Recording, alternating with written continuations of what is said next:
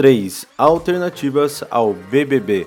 A alternativa 3, Soltos em Floripa. Soltos em Floripa é a versão menos confinada de um reality show, onde oito participantes ficam em uma casa de praia em Florianópolis e se aventuram em uma jornada com festas, intrigas, drama e muita diversão. A alternativa 2, De Férias com um Ex. Com uma abordagem um pouco diferente, De Férias com o Ace é um reality onde as férias de 10 participantes podem ser frustradas quando os ex-namorados de cada um surgem no decorrer do reality show.